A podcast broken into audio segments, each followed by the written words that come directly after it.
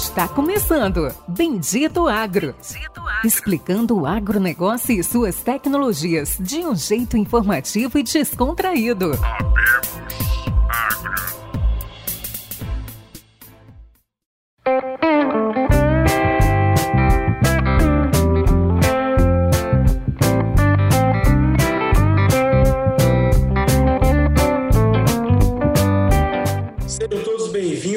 A mais um episódio do Bendito Agro, o seu podcast de agrotecnologias.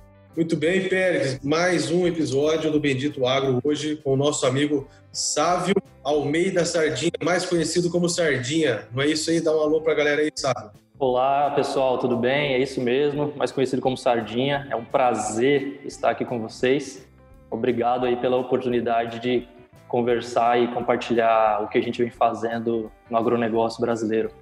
Isso aí, presente hoje aí conosco, como sempre, o nosso grande amigo, co-host e cofundador do Bendito Agro, Pélix Destro Briante. Dá um alô pro pessoal aí, Pélix. Aí, meus amigos, estamos de volta mais uma vez, gravando mais um episódio para vocês aí, para ouvirem em todos os cantos do Brasil. Show de bola, pessoal. Vamos lá.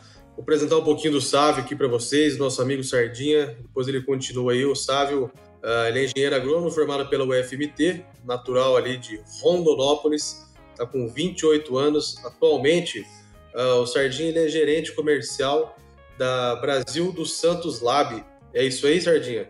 Isso, Luciano. Nós estamos num desafio imenso aqui é, na empresa de trazer uma visão diferente do trabalho, principalmente de agricultura de precisão, para o mercado e estamos hoje responsáveis por essa parte comercial, né? Trabalhando diretamente com o time técnico, com, com vários colaboradores especialistas em diversas áreas, é, sempre visando atender o, os nossos clientes e colaborar também para pesquisa. Temos bastante iniciativa nessa linha, é, tanto no Mato Grosso como algumas, algumas oportunidades agora sendo acontecendo agora né, para o Brasil, né, com, com a diversidade de, de, biomas. Esse é um desafio que a gente também está, está tomando aqui para dentro da empresa. Né? É um prazer novamente estar com vocês e vamos conversando. Sávio não falou, Luciano, mas ele é um grande fã, tá, pessoal? Para vocês, nossos ouvintes, acho que o Sávio é um grande fã nosso e se tem algum outro ouvinte que é um grande fã, a porta da casa está aberta. Converse com a gente também. O Sávio tenho um grande prazer de conhecer ele já há bastante tempo. A gente começou alguns trabalhos juntos há, acho que quantos anos, sabe? Seis anos atrás. É quando tudo era quando tudo era muito novo, né, Pérez? Nessa cara, quando tudo era mato. A gente começou tudo quando tudo era mato, literalmente. é, essa área principalmente. Ô, Sávio, o, o Bendito Agro apareceu na sua retrospectiva lá do Spotify, dos Retrospectiva 2020? Com certeza. É, com certeza. Eu sou assíduo, eu viajo bastante também. Agora, com a estruturação da empresa em uma nova base, é, nós estamos focando em deixar ela é, redonda né, nos seus é, processos de burocráticos do dia a dia. Então, eu dei uma segurada um pouco nas viagens, mas de como comercial, bom comercial que a gente tenta ser, é, a gente viaja bastante e esses tempos ociosos aí a gente tem que aproveitar com algo oportuno que que nos agregue conhecimento e conhecimento de causa, né, e de, de técnica também, porque passa muita gente boa por aqui e o Bendito Agro está lá na, na lista dos, dos, podcasts que a gente segue e está na lista do, das preferências que a gente ouve lá no Spotify. Ah, que legal, Sal. Muito obrigado pela nos prestigiar. E você que está ouvindo esse episódio, faça sardinha aí, ó. Compartilhe, curta o Bendito Agro, beleza? Sardinha, conta um pouco aí para os nossos ouvintes, conta para quem está nos ouvindo aí, é, o que é a Santos Lab, como ela surgiu, o que, que ela faz, é, desde, a sua, desde a existência aí da fundação até hoje, como é que foram as transformações na empresa e qual é o foco dela hoje, tanto no agro quanto em outros segmentos. Ô, Luciano, obrigado. É, a Santos Lab ela é uma empresa, como você disse hoje, com foco em agronegócio.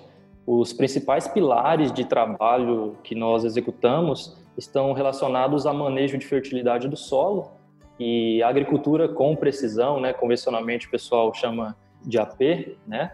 É, nesse contexto de AP, o pilar ele é sustentado por serviços como compactação do solo, né, o mapeamento de nematóide, coleta de folha para análise foliar e N outros trabalhos, como a, a, o próprio atendimento personalizado com regulagem de máquinas para o produtor, é, mapas de aplicação em taxa variável e, e, esse universo inteiro de AP, né? É, antes disso tudo, a Santos Lab sempre foi uma empresa considerada de tecnologia com foco em defesa nacional. Por incrível que pareça, é uma história muito diferente, é, convencionalmente falando é, e comparando com outras empresas do ramo, do agronegócio. Ela nasceu em 2006, é, o fundador dela é uma grande pessoa, o Gabriel Clabin, né?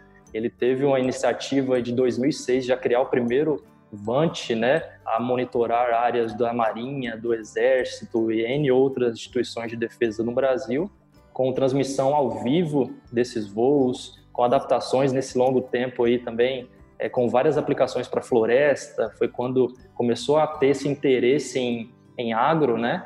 É, a floresta da família monitorando com alguns sensores, tanto multispectrais, RGB, LiDAR. É, quem está ouvindo a gente, alguns deve conhecer esses sensores. E hoje o foco está sendo em trazer esse equipamento que foi criado pelo Gabriel lá em 2006, é, certamente uma das pessoas que iniciou esse mercado no Brasil, sem sombra de dúvida, é trazer esse equipamento para uso agrícola. Então, hoje, além da fabricação desse equipamento, desse vante de asa fixa, que nós denominamos como carcará, né, uma homenagem a uma, ave brasileira, é, nós acabamos acoplando câmeras, principalmente de multispectro, para geração de índices vegetativos nas, nas lavouras, tanto para soja, milho, algodão, cana, feijão, né? É, vai depender muito do interesse. E assim, né, trazendo essa novidade para a agricultura, algo que a gente já tinha trabalhado em outras oportunidades, outras empresas, é, nós topamos o desafio de vir para dentro da empresa e montar a divisão agro, que conta hoje com todo o trabalho de AP, como eu já comentei, e principalmente com essa ideia de one-stop shop, né, que nós chamamos aqui dentro, que é um balcão de oportunidade.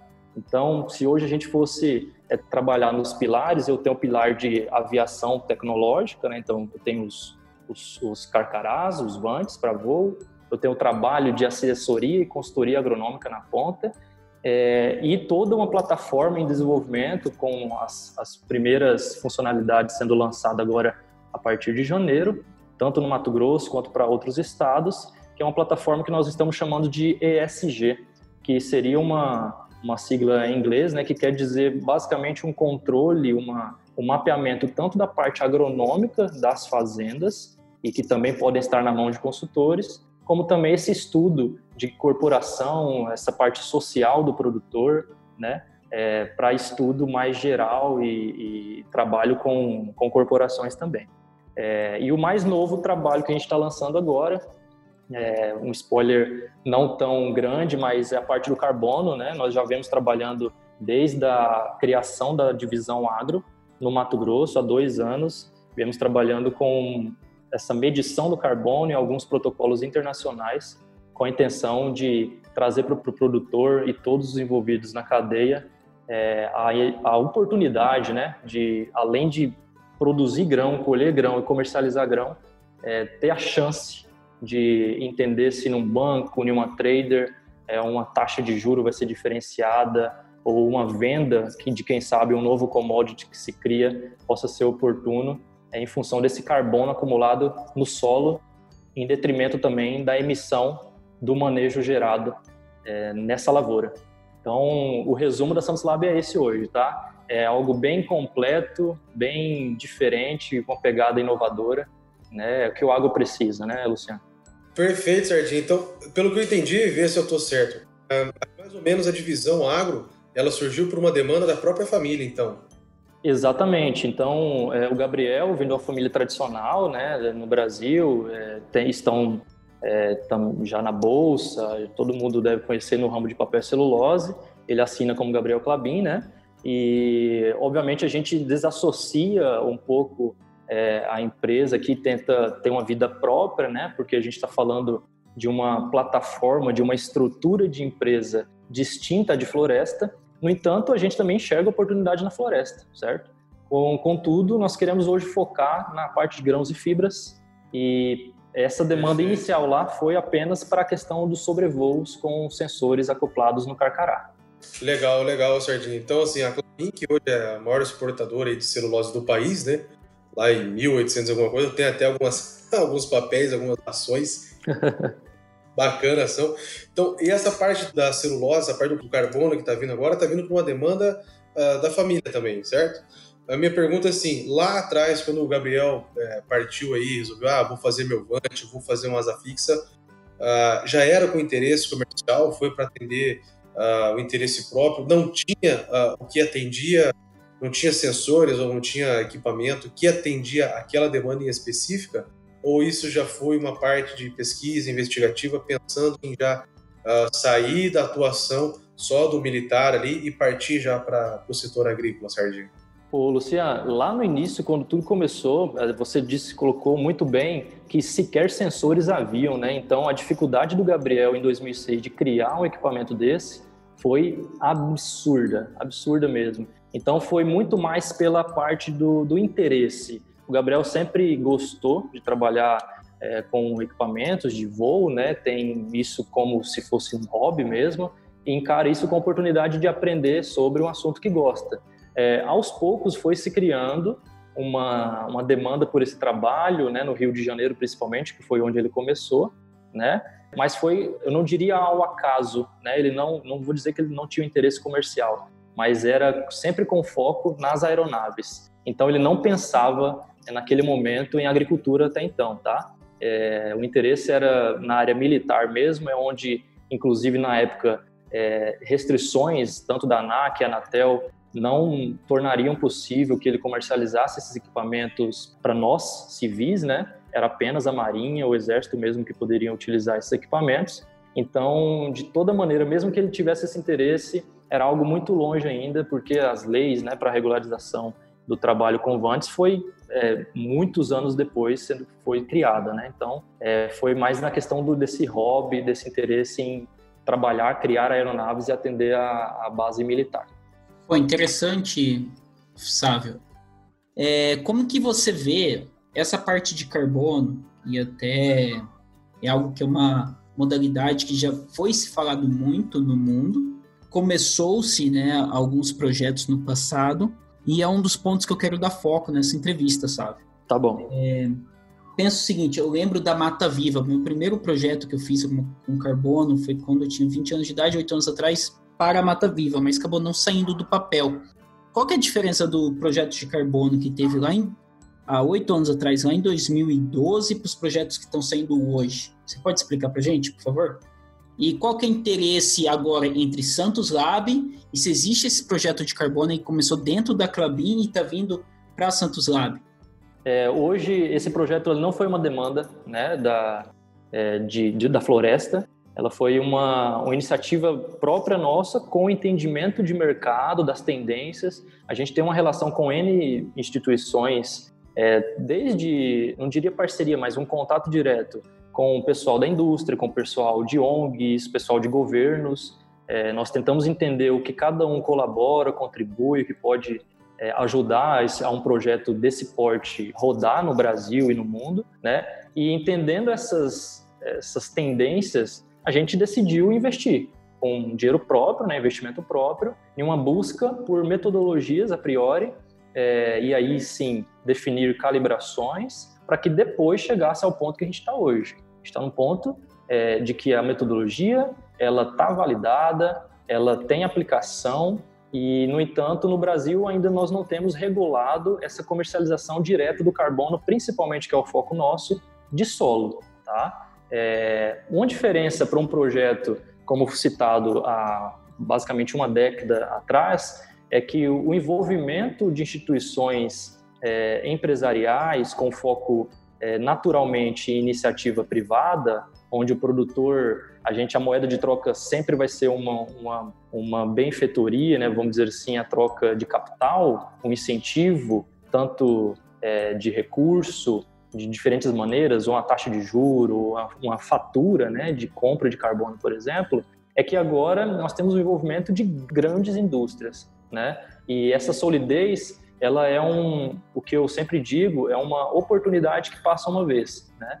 Eu não posso é, nem, eu não estava inclusive no agro até nessa época, né, Péricles, por conta é, do pouco tempo de estrada, é, não posso assegurar que não existia empresas sérias envolvidas ou que é, que não se foi para frente em função talvez de uma ligação com o exterior sólida ao ponto de justificar que o Brasil poderia defender essa bandeira. Mas hoje é o momento, a gente está com uma pressão absurda, absoluta, inclusive, de, de todo o globo, né, em relação aos desmatamentos, queimadas e a degradação tanto da, da nossa parte viva, né, acima do solo, quanto do próprio solo.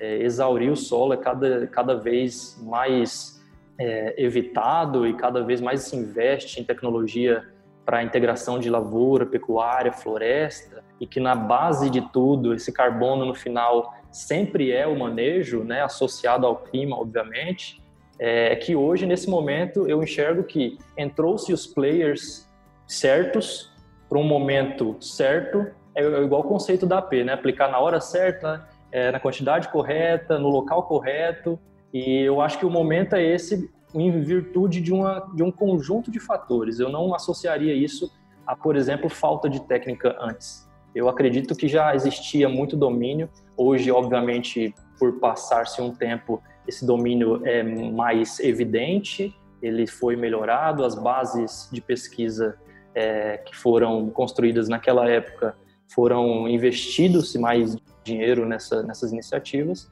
e naturalmente você ganha solidez a partir de um tempo, né?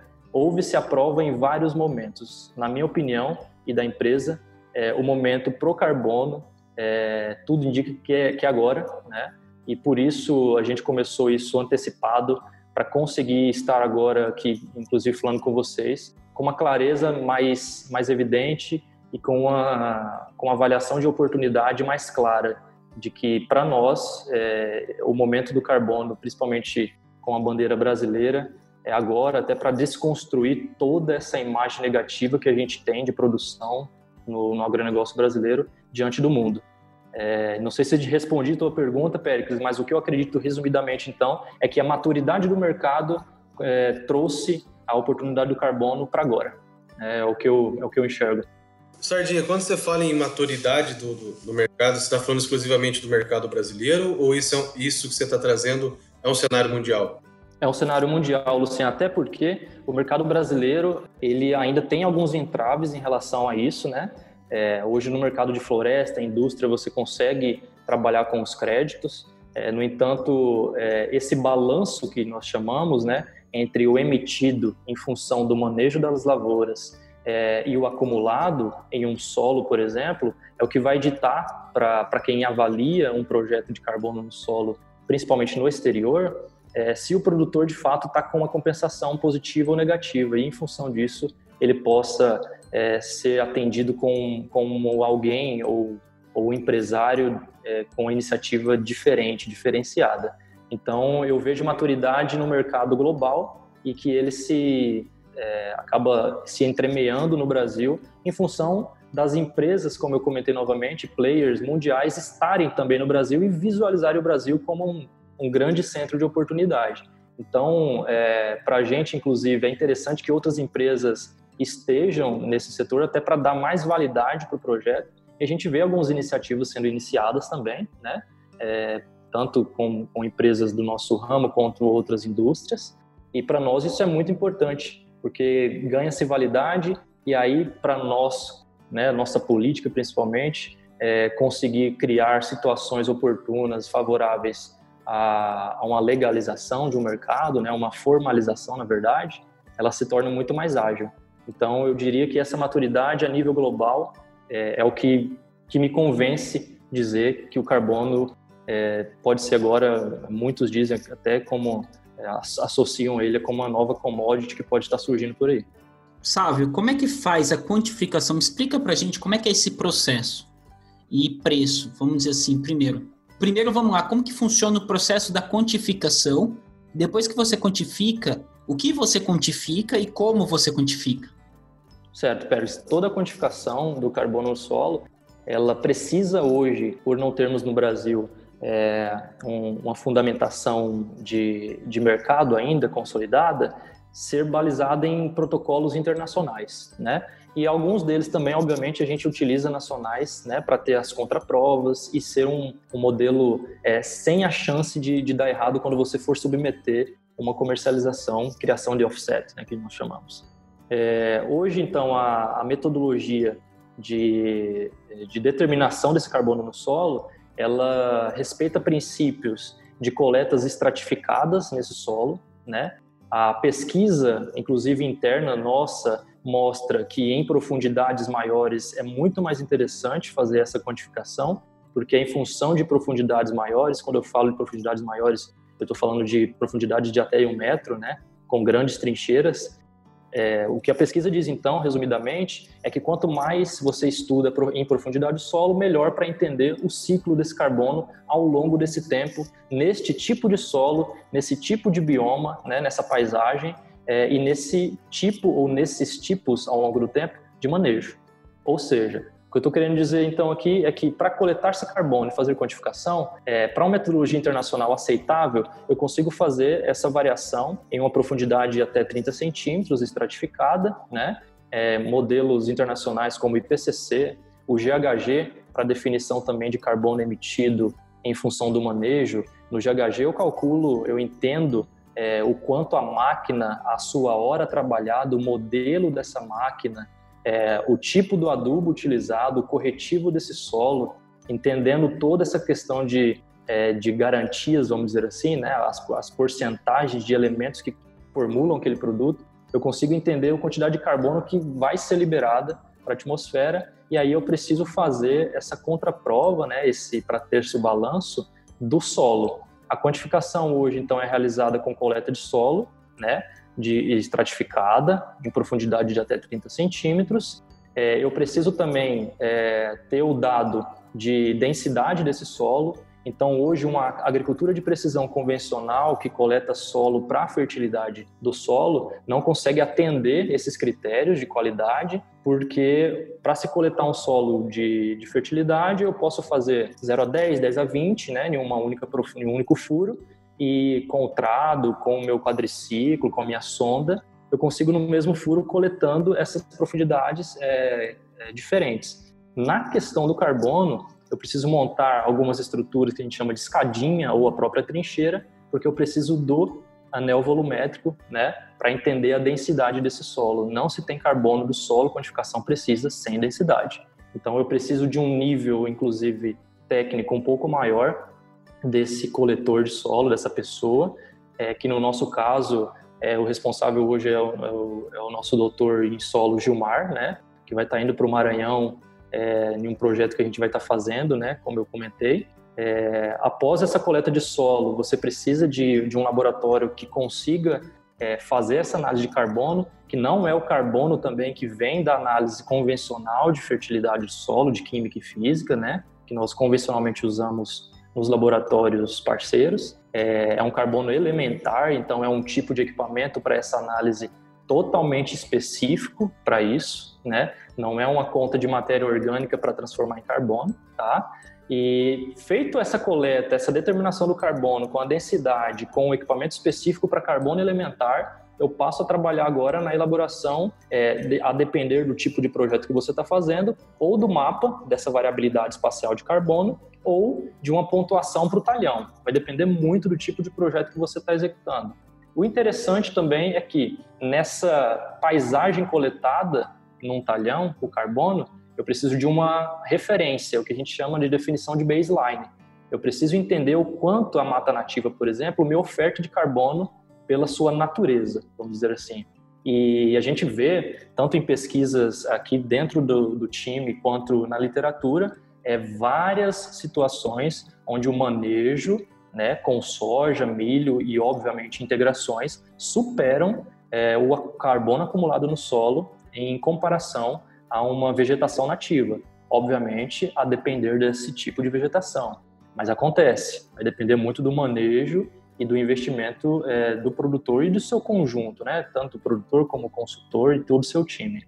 É, Pericles, feita essa coleta de carbono do solo, medido, gerado um mapa ou um relatório, eu passo a também fazer a avaliação do carbono emitido em função do manejo. É aquilo que eu comentei anteriormente. Sardinha, só para a gente pontuando aqui, todo, todo esse processo que você uh, trouxe até agora, ele leva quanto tempo? Tá, hoje, para você ter uma ideia, nesse projeto que a gente vai estar tá iniciando, a gente vai estar tá lançando ele em janeiro. É, infelizmente, não, não, não, posso ainda lançar enquanto né, o nosso marketing não autoriza, é toda uma história é, corporativa para isso. É, a gente está tá falando de uma coleta em 50 propriedades, né, é, ali no Matopiba, e a, o escopo do projeto, né, a gente tem um deadline de aproximadamente 45 dias de coleta, viu, Luciano?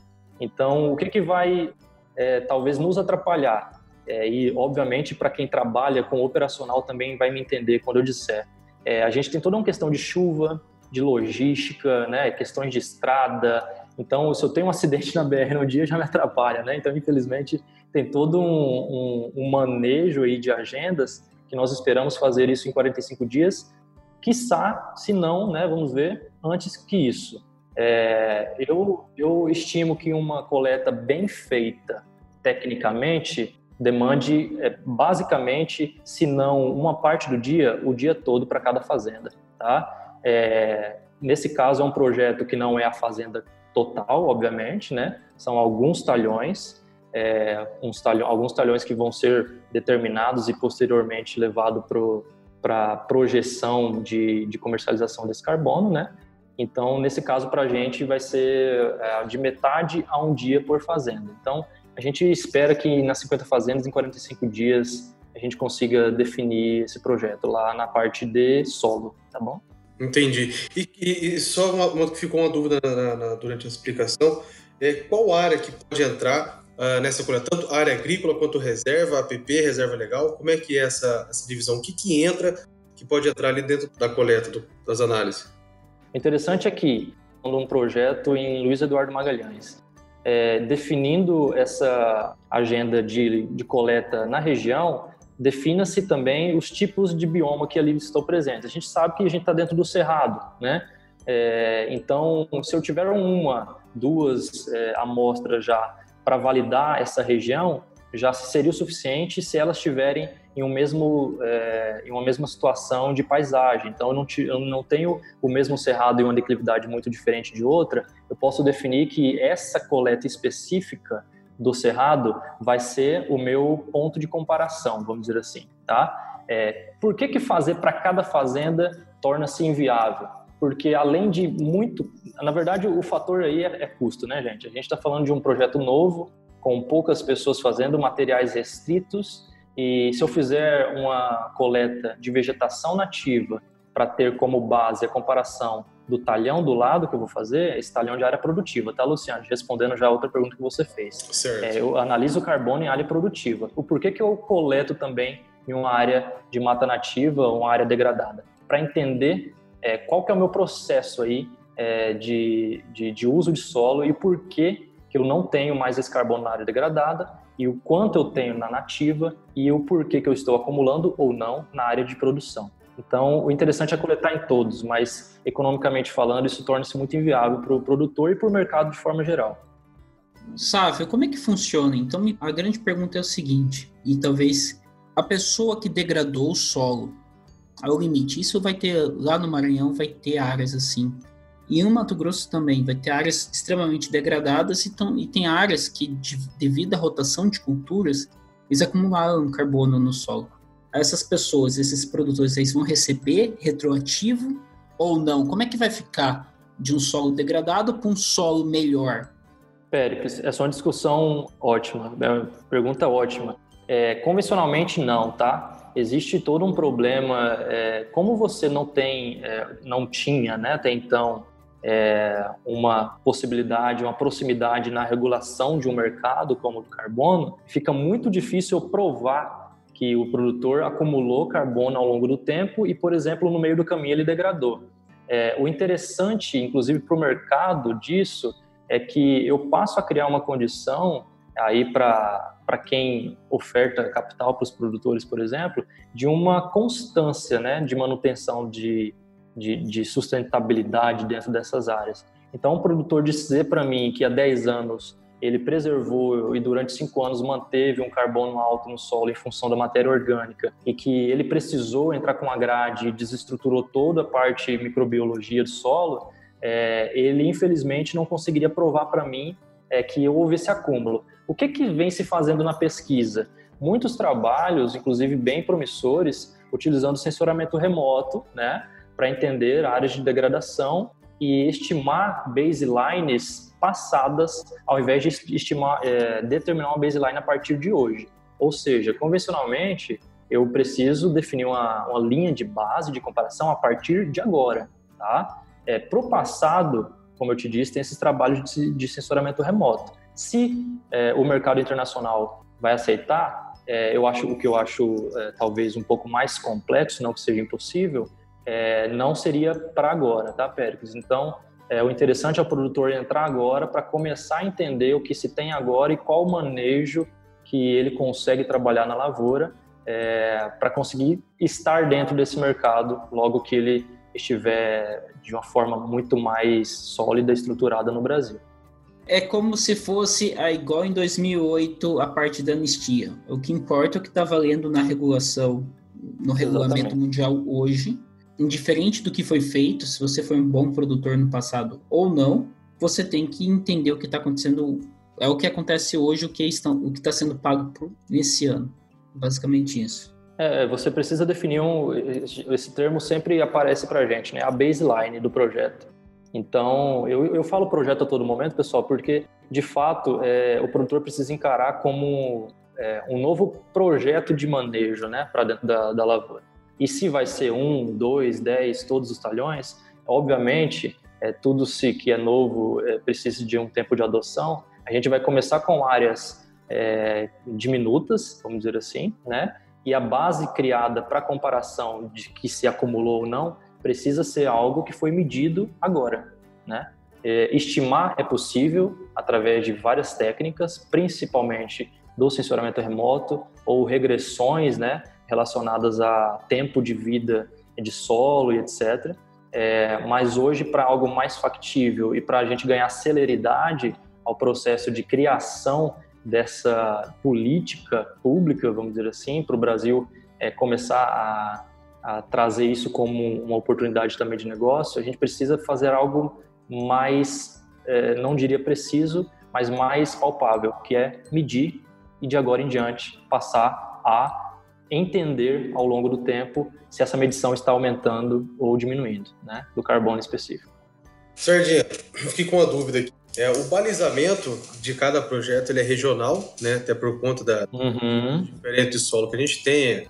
Uh, o oeste da Bahia tem um solo muito mais arenoso, então os teores de matéria orgânica são bem menores e mais difíceis de serem construídos uh, do que no Mato Grosso, né? Vocês têm bem mais argila aí do que nós, conseguem ter uma uma caixa de matéria orgânica bem melhor. Então, é dentro desse balizamento do que, o que tem uh, na minha região, nas matas, né, na minha vegetação nativa, na minha reserva, na minha PP, é que você cria uh, essa linha, que talvez é isso que você está falando que, que é o baseline, né? Então, ó, a linha do isso aqui, existe um X, né? Uh, a análise de solo, ela entra assim, ó, pô, eu tenho solo aqui com 8 de argila até 16, 18, uma outra mancha aí com 22, 23. Ela entra nessa, nessa característica porque um pouco mais acima, meu vizinho tem ali 20%, eu aqui só tenho 8%, então provavelmente ele vai ter mais uh, do que eu, e talvez a, a linha que a gente está medindo é a mata, a nossa aqui, né? Como é que funciona a relação do solo, da textura,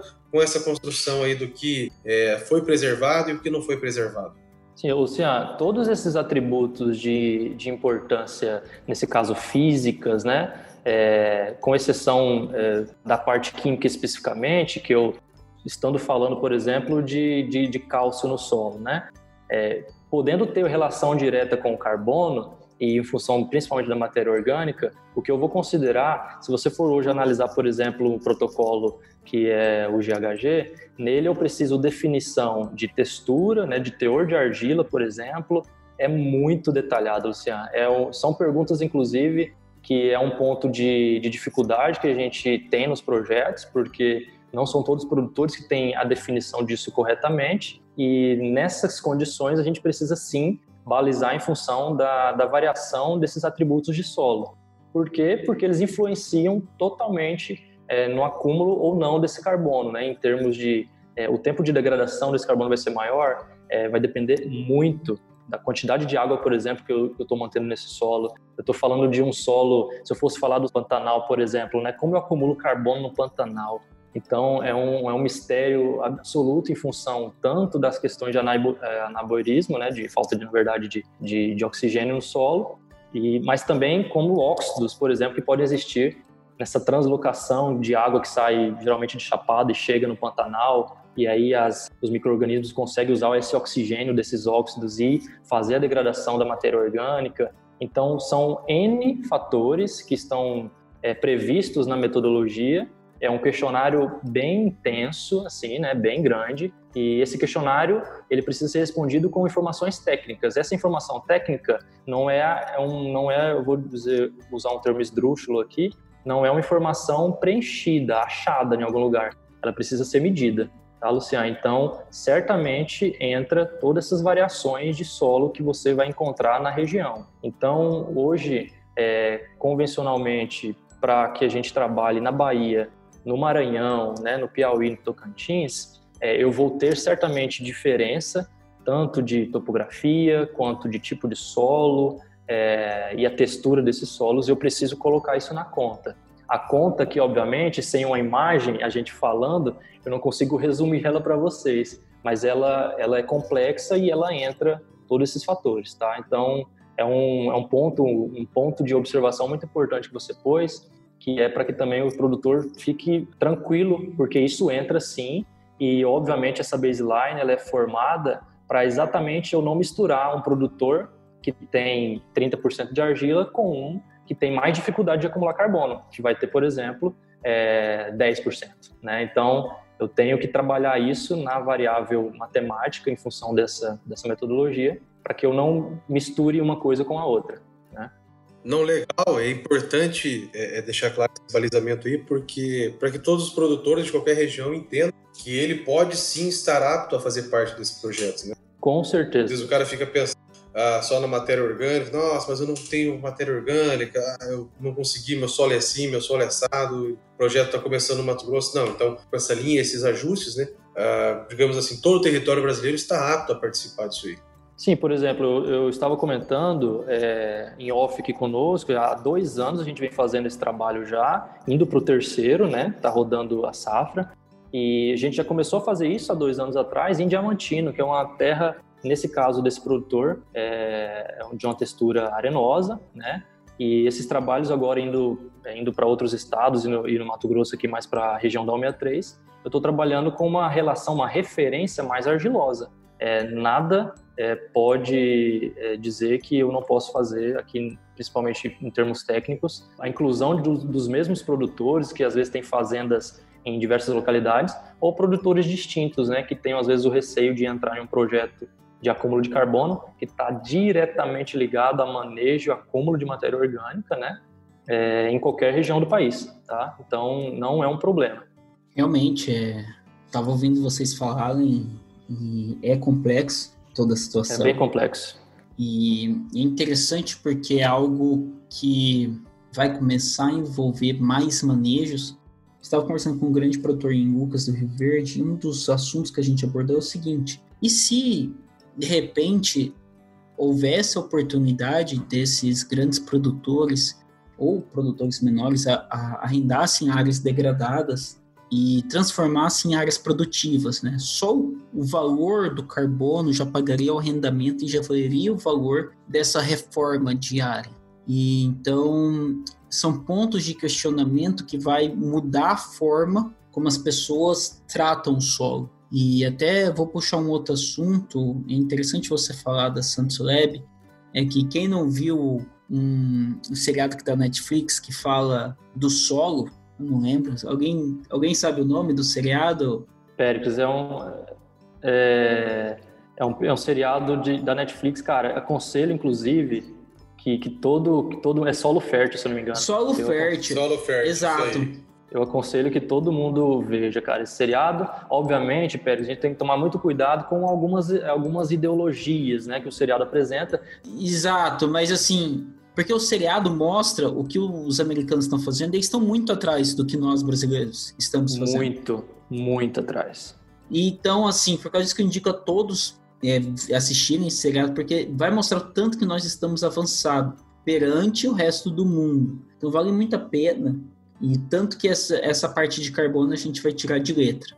É, Péricles, assim, eu, eu acho que, que, a missão como empresa, independente é, da nossa missão aqui, é, é criar essas ferramentas para a agricultura. Né? A gente está é, cansado de saber do, dos problemas que a gente enfrenta aqui no Brasil e que a gente soluciona de uma forma é, formidável, na minha opinião, né? É, mas ainda continuamos com acordos mundiais de de preservação, onde só a gente compra o papel, né? Então tem uma série de, de oportunidades que o, todo mundo, quando tem oportunidade, quer nos denegrir nossa imagem. É, eu acho que nós, como empresa, independente de qual seja, precisa trazer essas oportunidades para o produtor, é, porque quem constrói definitivamente o nosso nome, a nossa imagem, quando se fala de agricultura, obviamente, por mais que existam as empresas e também a responsabilidade delas, é o produtor rural, né?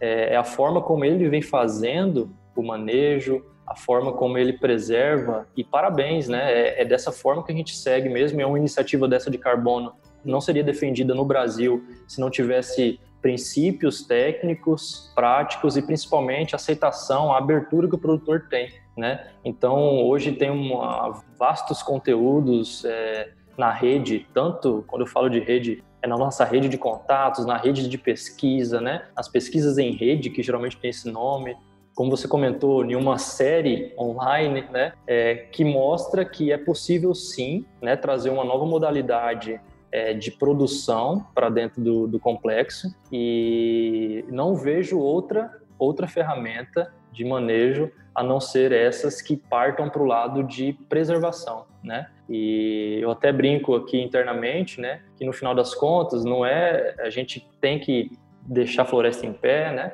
Mas não é só abraçar a árvore, é trazer para dentro do processo produtivo rentabilidade, né, Luciano? É, é uma brincadeira, sim, mas é de fato é isso. O produtor já faz muito bem o que ele se predispõe a fazer, mas ainda ele tem algumas oportunidades que nós como empresa, volto a dizer, tem que trazer porque ele pode ganhar um pouco mais sobre isso e ainda ajudar né, a estrutura do meio ambiente de forma geral, né? E é isso que a gente acredita. Então, eu acho que resumidamente é, era isso que eu tinha para colocar sobre esse tema. No final do dia, todo mundo tem que pagar as contas, né, Sardinha? Essa aí é a, é a verdade. Com certeza. E a gente vê, Luciana, na prática, aí já voltando um pouco mais para a prática da AP convencional, que há não em todos os momentos, mas em vários momentos o operacional ele ele sobrepõe muitas das vezes a parte técnica.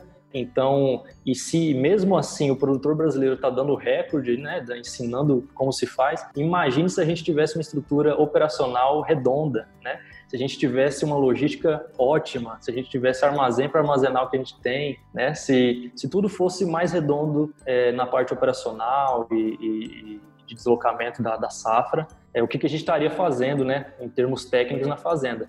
Então, é, é, basicamente é isso. Eu vejo que tem muito espaço ainda, né, para a parte técnica, mas atrelada a um ganho por isso, né. Eu estou mantendo floresta em pé, né, eu estou preservando.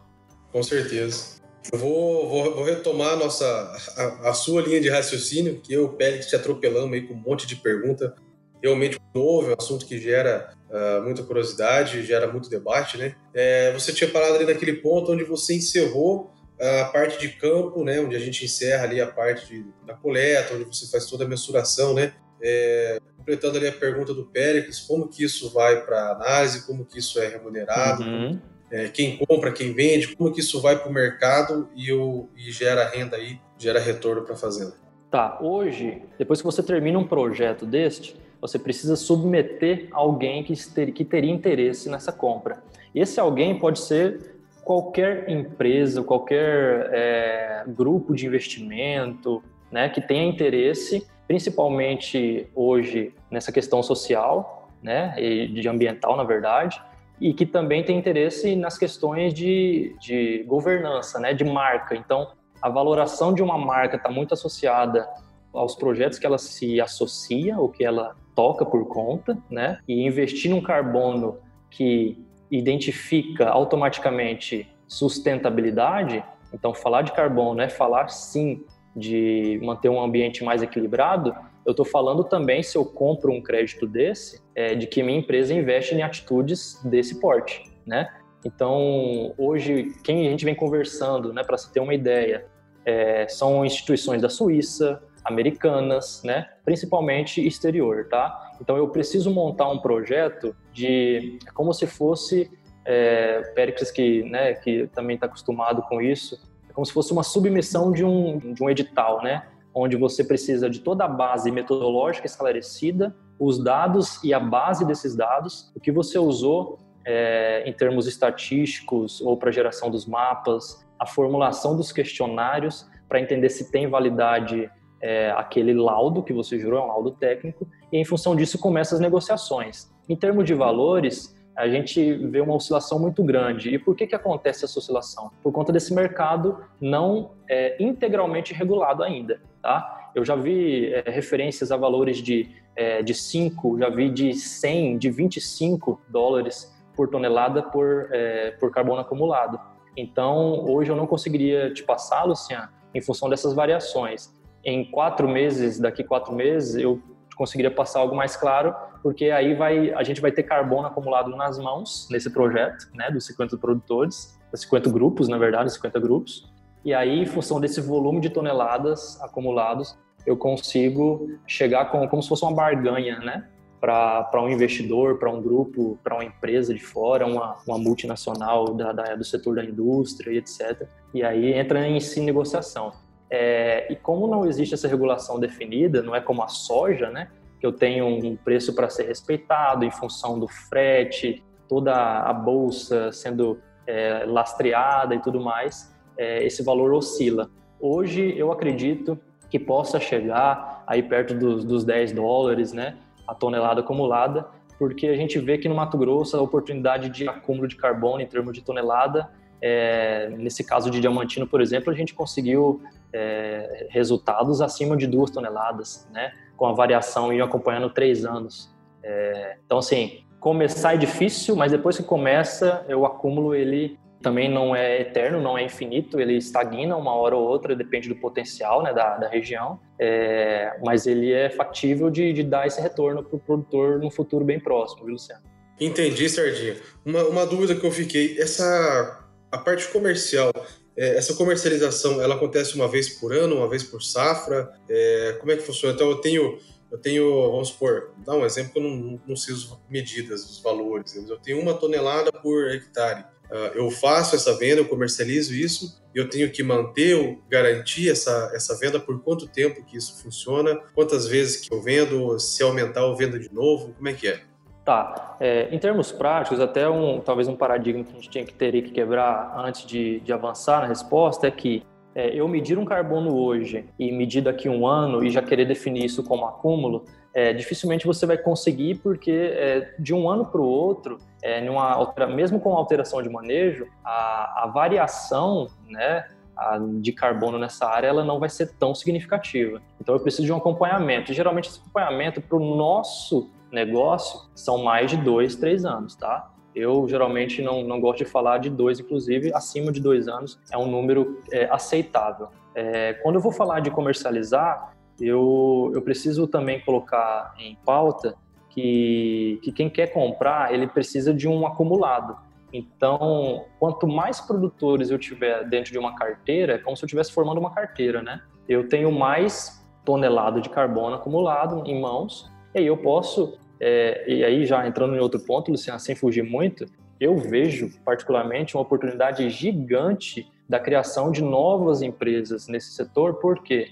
Porque a pessoa que determina o carbono provavelmente após a regulação, não vai ser a mesma pessoa que vai poder vender e não vai ser a mesma pessoa que vai poder é, fazer um serviço de auditoria da qualidade dessas análises. Então, eu acabo de criar uma oportunidade de que uma empresa que coleta, eu preciso de outra que auditore e outra que comercialize. Certamente isso vai acontecer, né? É, hoje, a gente faz esse conglomerado de empresas que reúne esse carbono em projetos com os produtores e levam isso para fora. Tá? É, no futuro, pode ser que é, a gente coletando não tenha autorização para comercialização.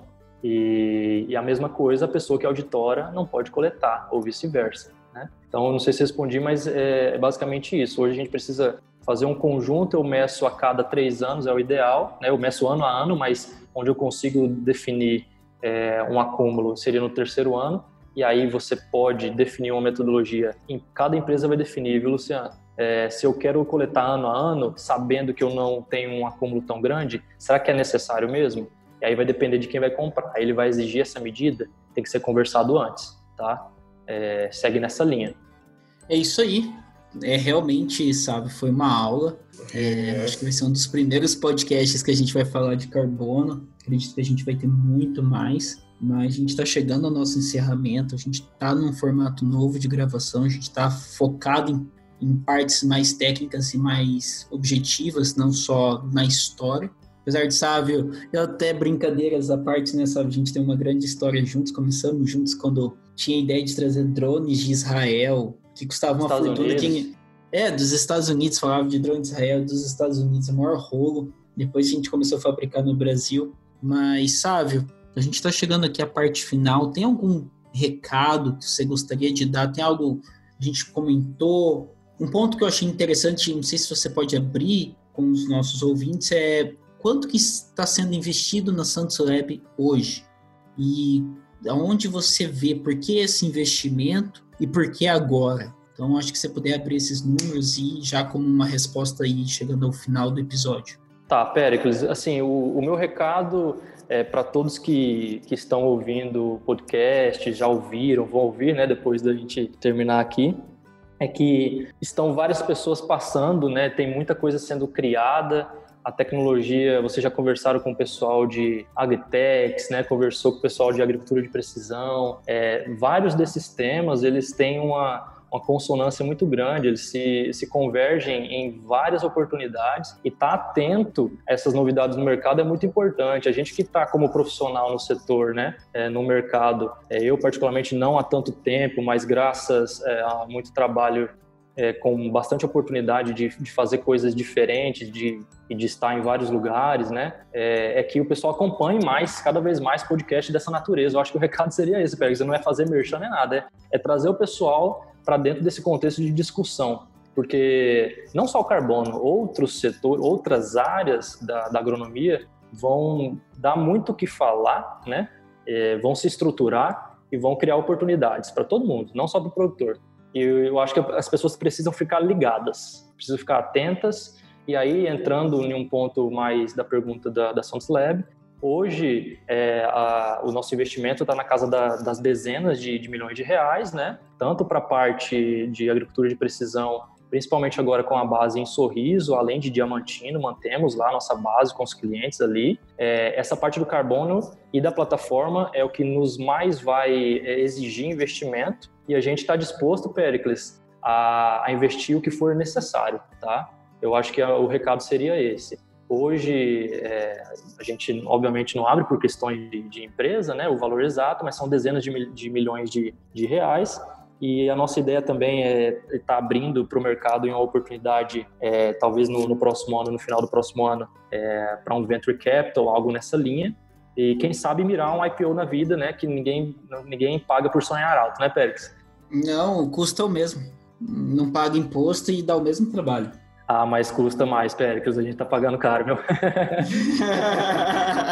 Com certeza custa mais. Custa mais, custa mais, gente. Eu acho que tem que ter pé no chão, a gente tem um time muito técnico, sólido, de, de confiança. Eu acho que tem que ser balizado assim, né? A gente tem professores, tá, que que se aposentaram, então no time integralmente, pessoas de grandes instituições do Brasil e do mundo no nosso time, e é para fazer algo sério, né? Hoje o carbono pode ser o centro da nossa conversa, mas tem muita coisa básica que precisa ser feita também. E esse básico aí ninguém pode parar de fazer, cara. Então a gente está aqui para fazer isso também. Bom, fantástico. Acho que interessante toda a história da que você acabou de contar da Santos Lab, eu acredito que a gente vai ouvir muito mais. Vamos ouvir falar da Santos Lab muito mais daqui para frente. A gente está vindo aí com, com um concorrente muito forte para o mercado, para fazer frente a todas as outras multis e também as empresas locais. E gostaria de começar pelos recados finais. Primeiramente, agradecer você, Sávio, por ter vindo, é, ter se disponibilizado a explicar como funciona, o que está acontecendo, dos investimentos, ter explicado a parte técnica. E vou passar essa bola para o Luciano. Luciano, você tem algum recado final, uma pergunta final ou já quer ir para os agradecimentos? Não, na verdade eu tenho oito perguntas que eu anotei aqui que Sardinha, você vai ter que ficar aí, cara. A gente vai encerrar porque o tempo tá acabando, mas nós vamos ter que continuar. Fechado, fechado. no make off. fechado. Agradecer, agradecer, ó, Sábio Sardinha, que tá aí, veio aí, um assunto novo, um assunto é, bacana. Que, pô, se você também ficou com. Eu tô com um monte de pergunta aqui, cara. Se você também tem, é, a gente vai postar né, no, no Instagram, no LinkedIn. Então, mande suas dúvidas para lá, mande suas perguntas para lá uh, o Procure Sávio lá também, né? Agradecer a todo mundo, pedir que o pessoal divulgue, compartilhe, favorite nós ali no, no seu agregador, onde você escute o, o Bendito Agro, onde você nos escute. E compartilhe com os amigos se você gosta do nosso trabalho, isso é importante para nós. Agradecer aos parceiros, uh, ao Prosa de Galpão, à Agricultura de Alta Precisão, ao dicionário.agro, ao Bahia Agrícola, e mandar um Paga Nós hoje, que foi pequeno, mas muito rico, um Paga Nós para o Netflix e para o Spotify, né? é verdade. É para Clabin e para Santos Lab. Clabin para Santos Lab, pronto. muito bom. Muito bom. Muito Pode bom. mandar em papel que a gente está precisando.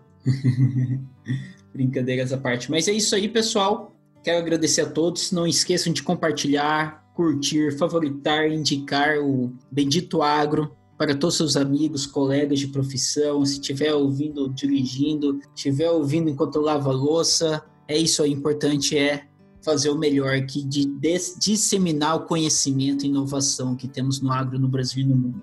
Ô Sardinha, todo episódio o Pérez fala isso. Se você escuta no carro, se você escuta lavando a louça, cara, só você escuta lavando a louça, cara. Mas é, é, escuta lavando a louça pra noiva, sempre Pra noiva, sempre esse Pois é, velho, os caras tá Se você é ouvinte do Bendito Água também escuta o Bendito Água lavando louça, fala lá no. Cara, manda pra gente, é, manda um print fazendo isso, eu vou te mandar um livro.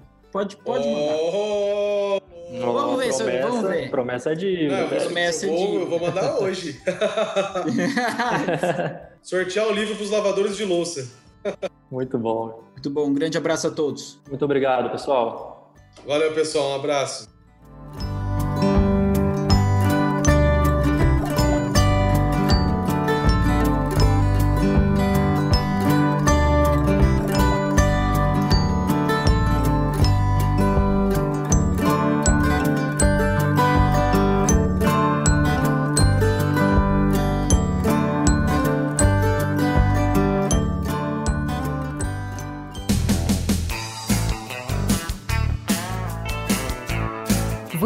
Ouviu Bendito Agro. Acompanhe o nosso programa nos principais aplicativos de podcasts e fique por dentro das tecnologias envolvendo o agronegócio.